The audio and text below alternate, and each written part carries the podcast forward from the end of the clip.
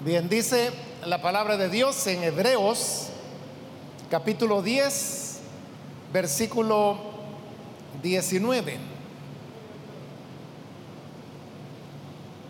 Así que, hermanos, teniendo libertad para entrar en el lugar santísimo por la sangre de Jesucristo,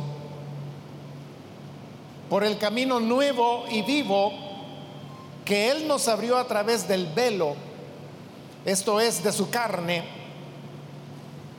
y teniendo un gran sacerdote sobre la casa de Dios, acerquémonos con corazón sincero, en plena certidumbre de fe, purificados los corazones de mala conciencia y lavados los cuerpos con agua pura.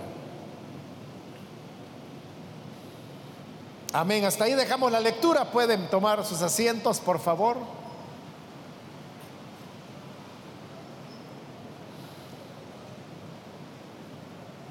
En esta oportunidad hemos leído la palabra del Señor del libro de Hebreos. Y este es un libro que habla sobre la diferencia que había entre la ley de Moisés y el Evangelio del Señor Jesús. En otras palabras, nos está presentando la diferencia entre el pacto antiguo, el Antiguo Testamento, y el nuevo pacto que sería lo que hoy encontramos en el Nuevo Testamento. Bajo la ley de Moisés, la relación que el ser humano tenía con el hombre, perdón, la relación del ser humano con Dios, era una relación que se producía a través de diversos medios. Es decir, la persona no podía ir directamente delante de Dios, sino que tenía que recurrir a los medios que la misma ley de Moisés establecía. ¿Cuáles eran esos medios? Bueno, en primer lugar, había un sacerdote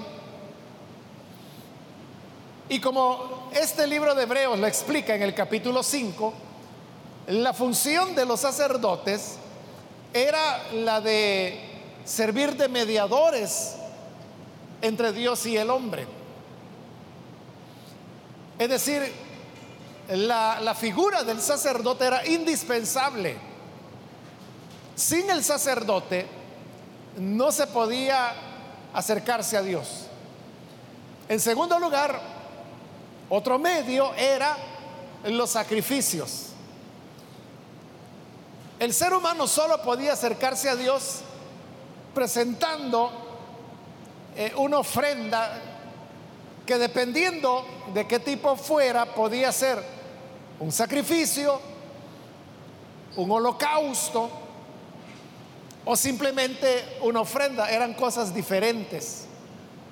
Un sacrificio era diferente a un holocausto, pero se necesitaba cualquiera de ellos para poder acercarse a Dios. Pero estos sacrificios solamente podían ser ofrecidos por los sacerdotes.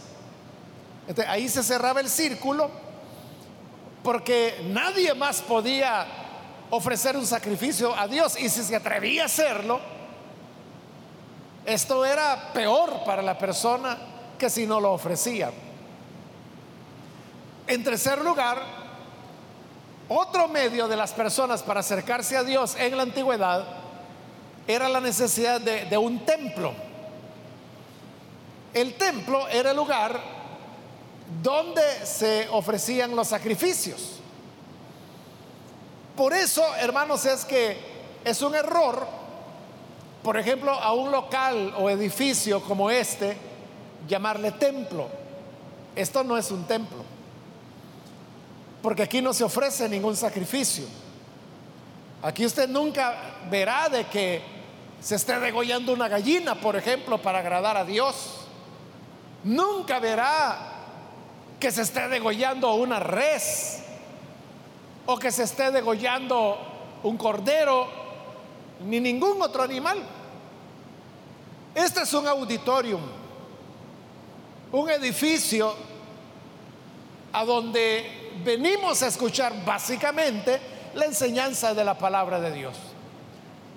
Pero ¿qué era un templo? Un templo era un lugar donde había un altar. El altar era el elemento central de cualquier templo, porque en el altar era donde se ofrecían los sacrificios, los holocaustos o las ofrendas. Pero volvemos al punto uno, y es de que nadie podía entrar al templo sino solamente los sacerdotes. Los templos no eran un lugar para que las personas entraran. Por eso le digo, esto no es un templo, ese es un error llamarlo así.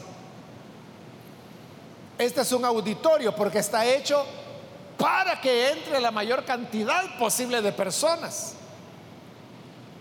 El centro no es un altar, esto no se llama altar, esto se llama púlpito. Altar es donde se degollan animales. Y repito, aquí usted nunca ha visto que se esté degollando a ningún animal, ni lo va a ver. Este, este, es un púlpito, no es altar. Tampoco es altar la plataforma, porque hay gente que a esto, en lo que estoy parado, le llaman el altar. No, no, porque aquí no se está sacrificando ningún animal. Esto se llama plataforma. Entonces, esto se llama auditorio. Esto se llama plataforma. Esto se llama púlpito. Y como auditorio, su propósito es recibir la mayor cantidad de personas posibles. En cambio, el templo es lo contrario. El templo es para mantener a la gente afuera. Nadie podía entrar, por ejemplo, en el templo de Jerusalén. Solo podían entrar los sacerdotes. Y solo los sacerdotes, consecuentemente, eran los que podían ofrecer sacrificios en el altar que estaba dentro del templo. Por eso le digo, la figura del sacerdote era esencial. Porque sin el sacerdote las personas no podían acercarse a Dios, no podían ofrecer sacrificios, ni holocaustos, ni ofrendas, no podían entrar al templo para acercarse al Señor. Todo dependía del sacerdote. Pero eso fue bajo la ley de Moisés. Ahora, bajo el Evangelio, todo esto que he mencionado ha cambiado radicalmente. Y a ese cambio es que se refieren los versículos que hoy hemos leído cuando dice, hermanos, teniendo libertad para entrar en el lugar santísimo, ya no es para entrar a un templo como en el pasado. Hoy es para entrar al lugar santísimo. ¿Y cuál es el lugar santísimo? Es la presencia de Dios. Ya no estamos como antes de que el templo estaba cerrado para que nadie entrara. Sino que dice, hermanos, ahora tenemos libertad para entrar en el lugar santísimo, a la presencia de Dios por la sangre de Jesucristo. Por eso es que, ya le digo, aquí no estamos matando ni gallinas, ni reses, ni corderos, nada. Porque ya se ofreció el único sacrificio necesario y suficiente, la sangre de Jesucristo, el Hijo de Dios.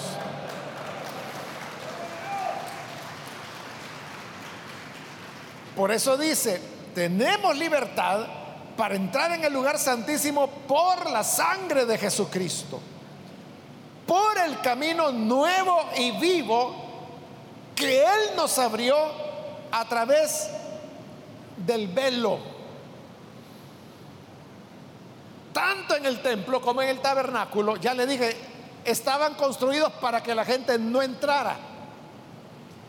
Y para que no entraran en la puerta, que solo era una puerta, colocaban un velo, una cortina. Nadie podía pasar a través de esa cortina excepto el sacerdote. Pero ahora está diciendo acá que Cristo rompió esa cortina y que abrió el camino. Usted sabe que una puerta cerrada, lo que le está diciendo a ustedes, no entre. Pero una puerta abierta, lo que le dice es, pase adelante. Bajo la ley de Moisés, el velo siempre estuvo puesto, es decir, la puerta siempre estuvo cerrada, lo cual significaba, seres humanos no entren, no se acerquen a Dios. Pero ahora, dice el versículo 20, que el Señor nos ha abierto por su sangre un camino nuevo y vivo el velo ahora está abierto porque dice, lo abrió a través del velo. Cuando Jesús murió en la cruz, dice el Evangelio de Mateo que la cortina que cerraba la entrada al puerto fue rota de arriba abajo, quedó partida de una vez. Con eso la puerta quedó abierta. Y como acabo de decirle, una puerta abierta lo que está diciendo es pasen adelante. Por eso es que en el versículo 19 es donde dice, hermanos, teniendo libertad para entrar, dice ahora el 22, acerquémonos con corazón sincero. Es decir, se nos está invitando para que nos acerquemos. En otras palabras, no solo está abierta la puerta por la sangre de Cristo, sino que se nos está diciendo, pasen adelante, vengan, entren. Esto, hermanos, que se nos está diciendo acá, ese es el Evangelio. Porque usted sabe que la palabra Evangelio lo que significa es buenas nuevas. buenas noticias. Y la buena noticia es que ahora podemos venir delante de Dios.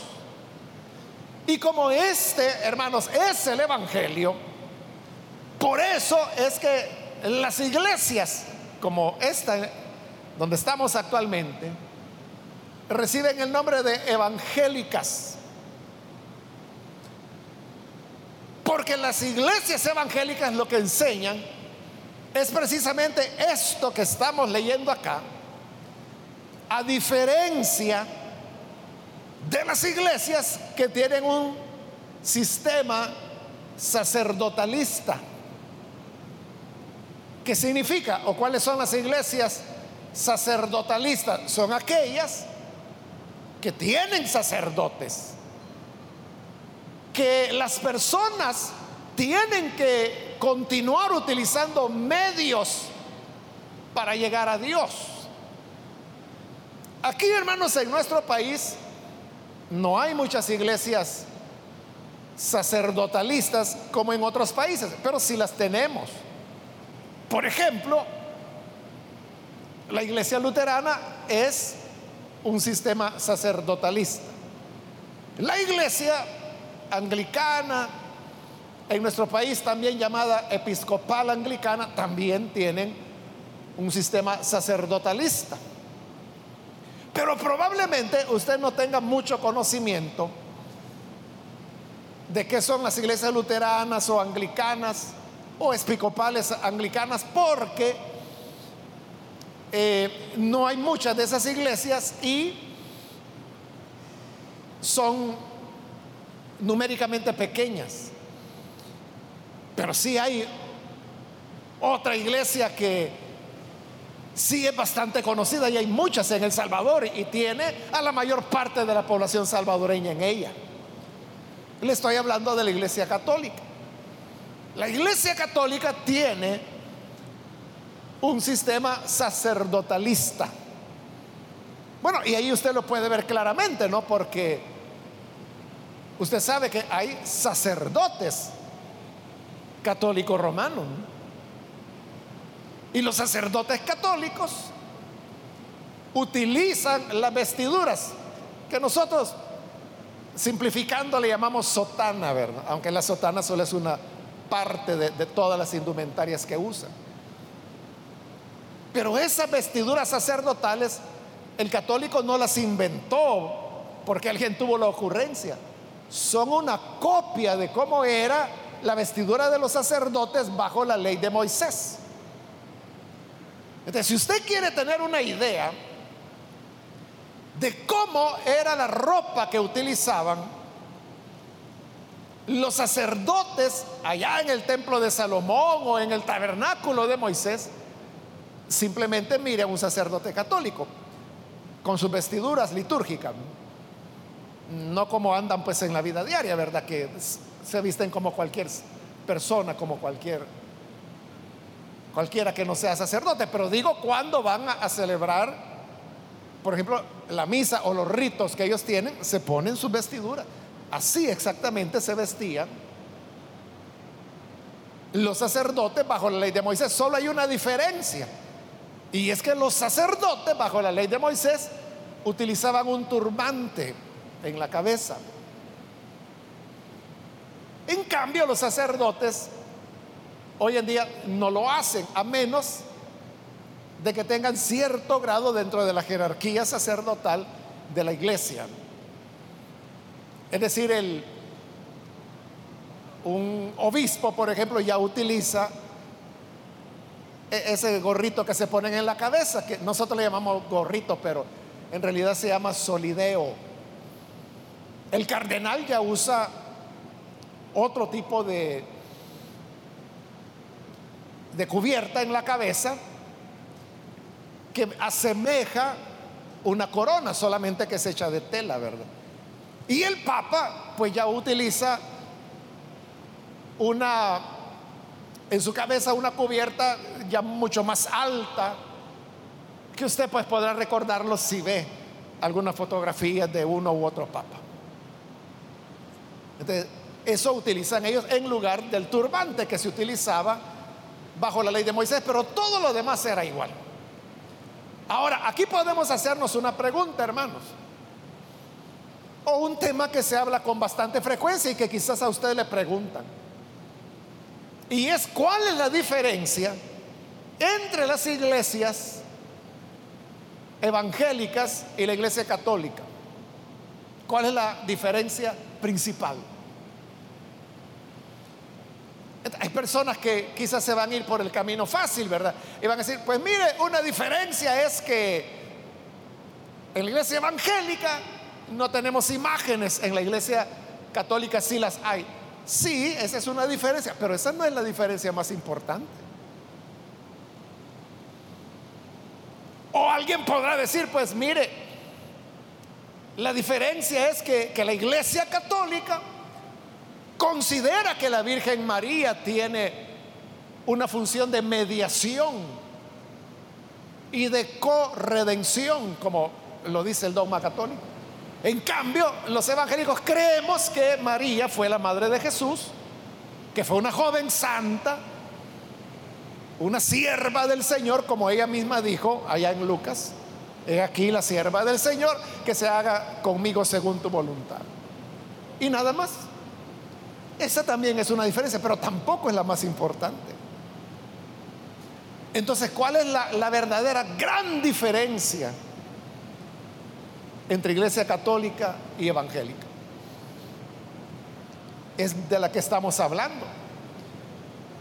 Que como la iglesia católica es un sistema sacerdotalista, como también le dije, lo es de la iglesia luterana, de la iglesia anglicana, por mencionar las iglesias que tenemos aquí en nuestro país. Hay otros sistemas, otras denominaciones de inspiración cristiana que también tienen sistema sacerdotalista, pero yo estoy hablando de la iglesia católica porque es lo que tenemos lo más cercano a nosotros. Entonces, como es un sistema sacerdotalista, el, el fiel católico no puede acercarse directamente a Dios. Tiene que recurrir al oficio del sacerdote. Fíjese en esto. ¿Quiénes pueden celebrar la misa dentro del catolicismo? Solo los sacerdotes.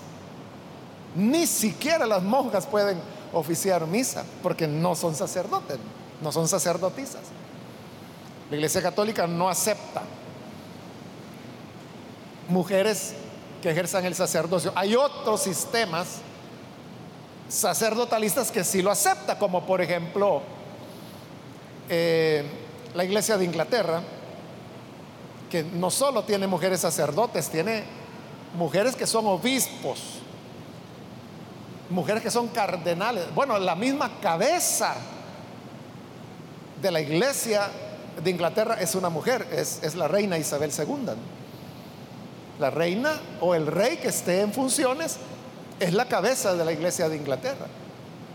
Y como la reina Isabel II ya tiene, creo que acaba de cumplir 92 años, ¿verdad? Entonces tiene décadas de ser la cabeza de la iglesia de Inglaterra. Entonces es una mujer. Bueno, pero no estamos hablando de ese tema. Sino que solo el sacerdote puede, por ejemplo, ofrecer la misa. No lo puede hacer cualquier católico. O vamos a otro punto. ¿A quién se le debe confesar los pecados dentro del sistema católico? Es a un sacerdote. ¿Y por qué tiene que ir con un sacerdote? Porque solo el sacerdote dentro del sistema católico tiene la potestad de otorgar el perdón de pecados, de absolver a las personas los pecados que le confiesan a él. Pero nótelo, ¿A quién se le confiesan? Al sacerdote. ¿Quién puede absolver? El sacerdote. ¿Quién puede ofrecer el sacrificio de la misa? Porque así se llama en el dogma católico, sacrificio de la misa. Y por eso es que en el caso de la iglesia católica, allí sí es un altar. Allí sí. Las personas, los sacerdotes, usan las, las vestimentas sacerdotales. Porque ellos sí están ofreciendo un sacrificio. ¿Y cuál es el sacrificio? Como ellos creen en el dogma de la transubstanciación. Y eso es que la hostia, o sea, el pan que utilizan para lo que nosotros llamamos la cena del Señor, hay un momento durante el rito del sacrificio de la misa en que el sacerdote y los que fueron católicos lo van a recordar levanta la hostia en alto y cuando él la levanta, un monaguillo hace sonar unas campanitas. Y esas campanitas lo que están indicando es que se operó el milagro. ¿Y cuál es el milagro? Que ese pan ahora ya no es pan.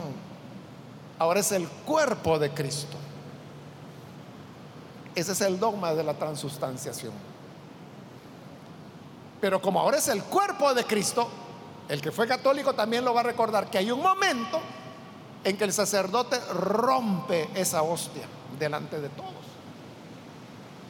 Pero no estamos hablando de romper un pan o de romper una hostia. Para ellos es el cuerpo de Cristo. Entonces, ¿qué está rompiendo? El cuerpo de Cristo. Lo está sacrificando. Por eso es que para ellos es un templo entonces cuando dicen, por ejemplo, el templo católico del Calvario, eso es correctísimo. Porque ellos no tienen púlpito, tienen un altar. Tienen sacerdotes, tienen sacrificios. Entonces, el dogma católico dice que en cada misa se repite el sacrificio de Cristo. ¿Cuántas misas hay en cada parroquia? Depende, ¿verdad?, dónde esté la parroquia, qué tantas personas llegan. Puede haber parroquias donde hay misas desde las 6 de la mañana, ¿verdad? Y puede haber cuatro cinco misas en un día en una parroquia. Eso significa que en esa parroquia se sacrificó cinco veces a Cristo en un día sobre el mismo altar. Pero estamos hablando de una parroquia. Pero ¿cuántas parroquias hay en El Salvador? Yo no lo sé, hermanos, pero han de haber cientos, ¿verdad? Esto significa que cada domingo Hablando solo de domingo, pero no solo hay misa los domingos, hay misa todos los días. Pero hablando del domingo, significa que Cristo es ofrecido cientos de veces solo en El Salvador. Ahora pensemos en el mundo. Pero eso es exactamente lo contrario de lo que este libro de Hebreos dice. Porque Hebreos lo que dice es que antes bajo la ley de Moisés había que ofrecer muchos sacrificios porque no podían quitar el pecado. Pero ya que vino el sacrificio de Cristo, dice este libro de Hebreos que por un solo sacrificio, por un solo sacrificio, hizo perfectos para siempre a los santificados.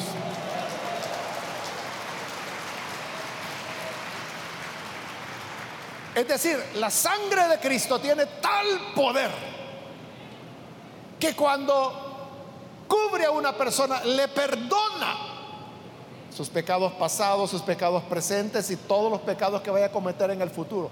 Todos son cubiertos por la misma sangre.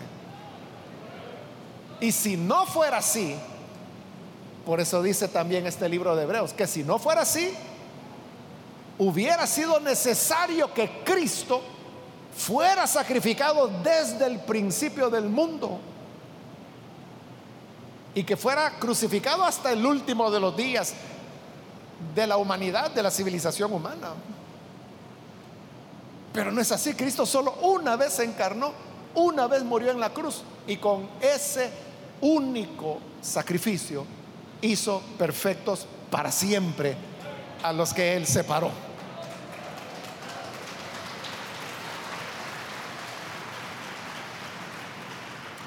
Pero todavía no hemos respondido a la pregunta. Porque la pregunta era, ¿cuál es la principal diferencia entre iglesia católica e iglesia evangélica? Bueno, yo creo que usted ya está viendo la diferencia. La diferencia es que el católico, si ha pecado y necesita confesar, tiene que ir con un sacerdote. En cambio, el evangélico, cuando ha pecado, ¿con quién va? Como hablaron muchos, no les entendí. Espero que no haya dicho el pastor, porque no es así, ¿verdad? No.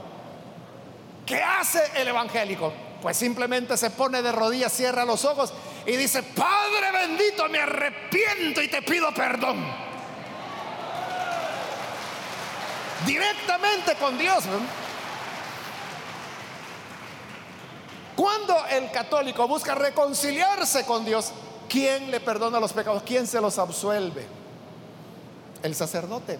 Para eso están los confesionarios. Y el evangélico, ¿quién le perdona los pecados? Directamente la sangre del Hijo de Dios, su invocación que hace a Dios.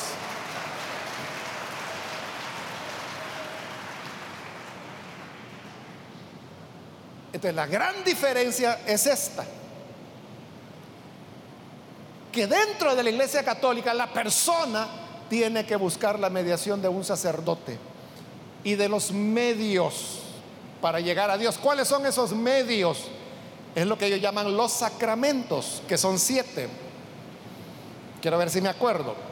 Bautismo, confirmación, primera comunión, matrimonio, ordenación sacerdotal, no, esa sería la sexta, hay una quinta, creo que ya no me acuerdo. Y, tengo una buena justificación porque me lo enseñaron cuando yo tenía siete años de edad, en primer grado, precisamente cuando iba a ser mi primera comunión. Pero viene la orden sacerdotal, que, no es para todos, ¿verdad? Sino que solo para el católico que tiene vocación sacerdotal. Y el, séptimo sacramento es el último, el que se llama la extrema unción. Me falta uno, no recuerdo en este momento cuál es. Entonces, cuando las personas dentro de la iglesia católica quieren acercarse a Dios, ¿cómo lo hacen? Lo hacen a través de los medios, bautizándose, confirmándose, haciendo la primera comunión, el que se casa a través del el sacramento del matrimonio. O sea, para ellos el matrimonio es eso, es un sacramento a través del cual se recibe gracia. Pero en el caso de la iglesia evangélica, la gracia se recibe directamente de Dios. No se recibe a través de ningún medio. Los evangélicos también nos bautizamos, ¿verdad? ¿Qué se recibe en el bautismo? Nada. Nada. Si usted dijo, en el bautismo se recibe perdón de pecados, cuidado. Eso es blasfemia. Porque ni todas las aguas del universo pueden lavar un solo pecado. Es la sangre de Cristo la que lo hace nada más. Entonces, ¿qué recibe el creyente evangélico cuando se bautiza en agua? Nada. Nada. El creyente lo hace no para estar en mejor relación con Dios, sino que lo hace por obediencia a la palabra de Dios, porque Él dijo, el que crea y fuere bautizado. Entonces Él pide que todo el que cree se bautice. Allá, el día de Pentecostés, la primera vez que se predicó el Evangelio, Pedro dijo, arrepiéntanse y bautícense. Ese es el orden, arrepentirse y luego bautizarse.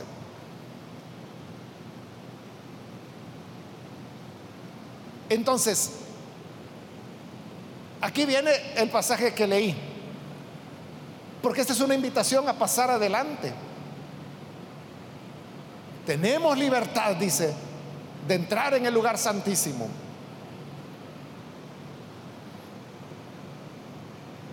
Un católico no puede pasar al altar porque es un lugar que está consagrado principalmente en el momento en que se celebra la misa. Ahí solo el sacerdote puede subir.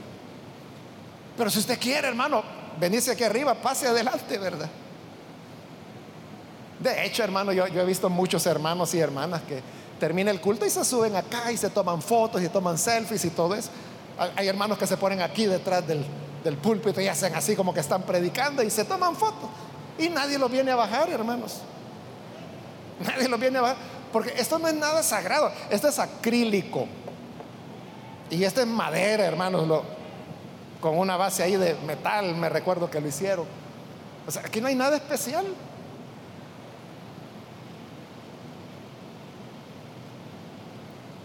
Porque dice ahí Hebreos, acerquémonos, acerquémonos confiadamente venga, pase adelante. Usted no necesita de un hombre que haga mediación entre usted y, Dios. Hay, hay, mucho evangélico equivocado todavía, hermano, que no han entendido esto que le estoy diciendo. Por eso le digo, tenemos que tener claro cuál es la diferencia principal. Porque le pongo un ejemplo. Con frecuencia, con frecuencia, hay personas que vienen y, me dicen, eh, hermano, tengo esta necesidad, ¿puede usted orar por mí? Y yo no tengo ningún problema en orar. O sea, mi respuesta nomás con mucho gusto, hermano, con mucho gusto, hermana. Solo deme el nombre de la persona por quien quiere que ore. Pero a veces las personas piensan eso porque creen que la oración del pastor puede más. Y algunas veces hay personas que no solo piden oración, sino que dicen, hermano, puede venir a orar por mí. ¿Pero por qué? O sea, ¿qué es lo especial? Mi oración no es mejor que la suya. Y hay muchos que dicen, es que a usted Dios le oye. Ese es católico todavía, miren. Esa hermana que dice, es que a usted el Señor le oye. Esa hermanita es católica todavía. Todavía está con una mentalidad sacerdotalista, que cree que el sacerdote es el especial, que es el hombre de Dios, es a quien Dios escucha. No, esa oración, esa sí es poder. La mía, no, si yo soy un gato. Delante de Dios no hay acepción de personas, dice la escritura.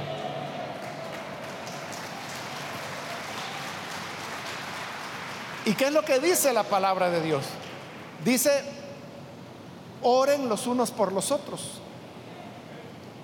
Porque todos somos iguales. Nadie es representante de nada, ni nadie tiene más poder, ni nadie tiene más gracia. Podemos orar los unos por los otros. No es necesario que venga no sé qué evangelista. Hace décadas ya, hermanos, me recuerdo de, un hermano, muy buen hermano él. Uno de sus hijos nació con un problema genético de salud. Le estoy hablando allá por los años 90.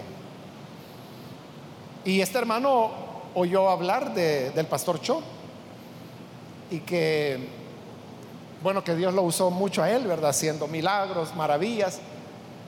De, alguna manera, este hermanito, él me lo contó todo esto que le estoy diciendo. Él dijo, si vamos a Corea y llevamos a nuestro hijo y el pastor Cho ora por él, yo estoy seguro que el Señor lo va a sanar. Y hace el viaje, hermanos. O sea, un boleto del Salvador a Corea, e-, eso hermano no cuesta menos de dos mil dólares. No menos de eso. El boleto, ¿verdad? Y de ahí póngale usted pues las comidas que va a hacer, el lugar donde se va a hospedar y todo eso. Bueno, él se fue con su esposa, con su hijo, llegó a la iglesia. Yo no sé qué idea tenía él de que quizás era una iglesita de 100, ¿verdad? Pero va llegando a aquella iglesia que hace siete cultos el día domingo y en cada culto caben 25 mil personas. Pero él buscó a alguien ahí con quien entenderse. Allá la gente habla coreano, ¿verdad? Muy pocos hablan inglés. Pero logró encontrar a alguien que hablaba inglés y dijo, mire, mi hijo está enfermo y yo he venido desde El Salvador solo para que el pastor Cho ore por él. Ah, entonces usted quiere que él ore por su hijo. Sí, yo quiero que él le ponga manos. Ah, bueno, venga por acá, le dijo. Y lo llevaron a un lugar porque después de predicar, el pastor Cho siempre ora por algunas personas, no por todos, porque todavía estuviera orando, ¿verdad? Entonces llevan varias personas que han seleccionado, como por ejemplo este hermano, ¿verdad? Que había ido desde el otro lado del planeta por una oración. Entonces lo pusieron ahí, era una fila. Era una fila. Pero claro, el pastor Cho no podía dedicar que le digo media hora para platicar con cada uno. Ah, vaya, está bien, hermanito, vamos a orar. No, era así, sino que para que toda la fila pudiera pasar eran segundos los que cada persona iba a tener. Entonces pasaba el primero y él ponía las manos, Señor, por tu gracia, sánalo. Y pasaba el otro, Señor, ten misericordia, sánalo. Y pasaba el otro. Y así. Y entonces los diáconos están ahí haciendo que las personas circulen. Entonces, y el hermano iba ahí detrás de la fila, acercándose hasta que llegó el turno de él. Y cuando llegó, el pastor Cho vino, puso las manos sobre su niño. Y digo, en coreano, por supuesto, ¿verdad? Él ni entendió qué dijo. Ni yo sé, ¿verdad? Pero supongo que algo así como, Señor, sánalo. En el nombre de Jesús, vaya, pasa el otro. Y pasó. Y, y él se quedó. Y él empezó a pensar, viajé miles de kilómetros. He pagado miles de dólares en boletos para una oración de segundos. Pero eso Dios lo usó. Y él comenzó a reflexionar. Y comenzó a preguntarse, ¿dónde estaba mi cabeza? ¿En qué estaba pensando yo? Cuando pensé que mi hijo podía ser sanado aquí. Si el mismo Jesús que está aquí es el que está allá en El Salvador. No tenía yo por qué haber venido acá. Y esta plática que el hermano tuvo conmigo eh, fue años después de que había ocurrido eso. Y él me decía, hermano, me dice, yo ahí entendí que yo realmente no tenía mi fe en el Señor, la tenía en el pastor Cho. Era en él que estaba creyendo. No estaba creyendo en las manos de Cristo, estaba creyendo en las manos del pastor Cho. Entonces yo reconocí mi error, me dice, me vine de regreso y de ahí en adelante es al Señor a quien yo le pongo todas mis necesidades. El, hermano no me lo decía con amargura, con enojo, no, él estaba en total paz. lo había recibido como un aprendizaje. Pero hermano, usted no tiene que gastar miles de dólares ni tiene que ir del otro lado del planeta. Solo tiene que abrir la Biblia ahí. Hebreo 10, versículo 19. Acerquémonos confiadamente delante del Señor. Amén. Él no está enojado con nosotros, ni somos sus enemigos. Al contrario, nos está diciendo, vengan, acérquense, la puerta está abierta, la cortina fue rota, la sangre fue derramada, el sacrificio ya fue hecho. ¿Qué falta? Como lo dice en el versículo final de la lectura, ya cerré la Biblia, pero allí dice que nos acerquemos en plena fe. Eso es todo. Que vengamos al Señor con fe. Entonces, ¿cómo yo sé que si le confieso mis pecados a Dios, Dios me perdona? Lo sé por la fe. Y cómo yo sé de que en el día final voy a entrar en el descanso eterno de Dios. Por la fe. Porque es lo que Él ha prometido. El que en mí cree, vivirá para siempre. Y, no hay nada más. No, dice el que cree y luego se bautiza y luego hace penitencia y luego hace ayuno y luego hace vigilias y luego da ofrendas y luego sirve en la iglesia y luego predica el evangelio y luego predica muchos y luego evangeliza a todo el mundo. Y si después de todo eso considero de que más o menos lo hizo, a lo mejor, tal vez, tenga vida. No, no dijo eso el Señor. Él dijo, el que cree vivirá para siempre. ¿Por qué nos cuesta creer eso, hermanos? Si es tan simple. Pero que el Señor nos dé la fe para creer a su palabra. Vamos a cerrar nuestros ojos y antes de orar yo quiero invitar, si hay con nosotros personas, amigos o amigas, que todavía no han recibido al Señor Jesús como su Salvador. Pero si usted desea hacerlo en este momento, yo le invito para que allí en el lugar donde usted está pueda recibir la vida nueva que el Señor le ofrece. Si desea hacerlo, póngase en pie. No le digo que venga a contarnos sus pecados porque no hay necesidad de mediadores. Díselo a Cristo. Nosotros lo que queremos es orar por ti. ¿Hay alguna persona que necesita hacerlo? Puede ponerse en pie. Póngase en pie. Si necesita recibir al Hijo de Dios, póngase en pie. Hágalo en este momento con toda confianza, porque es esa fe lo que Hebreo llama seguridad, plena certidumbre de fe. Eso es lo que tenemos que tener. Creer que en verdad Cristo hizo todo lo necesario para que yo hoy tenga el perdón de pecados. ¿Quiere usted tener ese perdón? Póngase en pie para que podamos orar por usted. Si hay algún hermano o hermana que se ha alejado del Señor, también en este momento usted tiene oportunidad de hacerlo. ¿Hay alguna persona que necesita reconciliarse con el Señor? Muy bien, aquí adelante hay un hermano, Dios lo bendiga. Alguien más que necesita hacerlo. Puede ponerse en pie. Si hay otra persona que necesita recibir a Jesús por primera vez, puede ponerse en pie. Muy bien, aquí hay un joven, Dios lo bendiga. Hay alguien más que necesita hacerlo, puede ponerse en pie. O si se va a reconciliar. También este es el momento para hacerlo. Póngase en pie y vamos a orar por usted. ¿Alguien más que necesita hacerlo? Yo tengo que terminar ya. Voy a hacer la última invitación.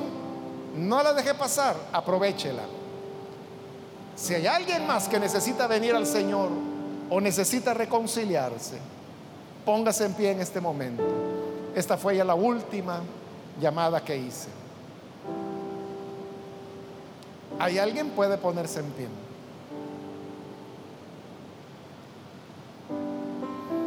A usted que nos ve por televisión, le invito para que se una con estas personas que están aquí en este local recibiendo al Señor. Ore con nosotros y recíbalo también usted. Señor, gracias te damos por las personas que están aquí en este lugar creyendo en ti, como también aquellos a través de televisión, radio o internet, que se están uniendo con nosotros en este momento. Trae, Padre amado, tu perdón, tu salvación. Gracias porque confiadamente entramos a tu presencia. Entramos al lugar santísimo. No traemos sacrificios, porque el sacrificio ya fue ofrecido hace dos mil años, sino que solo venimos creyendo. Lo que traemos es una fe certera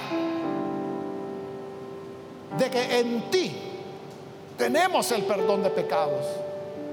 Ayúdanos a todos, a tu iglesia, para que cada día de nuestra vida vivamos bajo esta comprensión entendiendo que no necesitamos ritos, ceremonias, lugares sagrados, hombres especiales, sino solamente la fe de creer que tú abriste la puerta y que nos invitas a acercarnos a ti. Ahí vamos, Señor, en tu búsqueda. Por Jesús nuestro Señor lo pedimos. Amén amén.